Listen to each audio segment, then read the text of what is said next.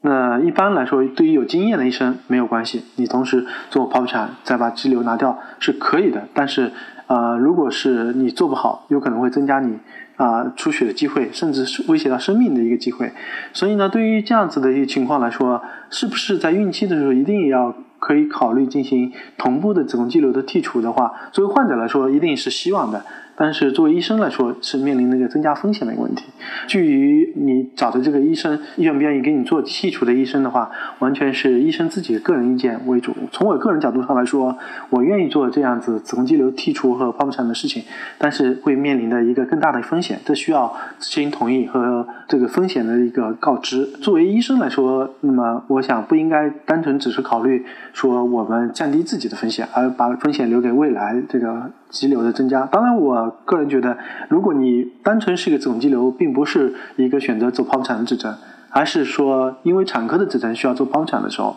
我们可以一并考虑进行剖宫产和子宫肌瘤剔除的这个一个问题。听众朋友们，大家好，我是龚晓明医生，我的新书《给身体的情书》出版了，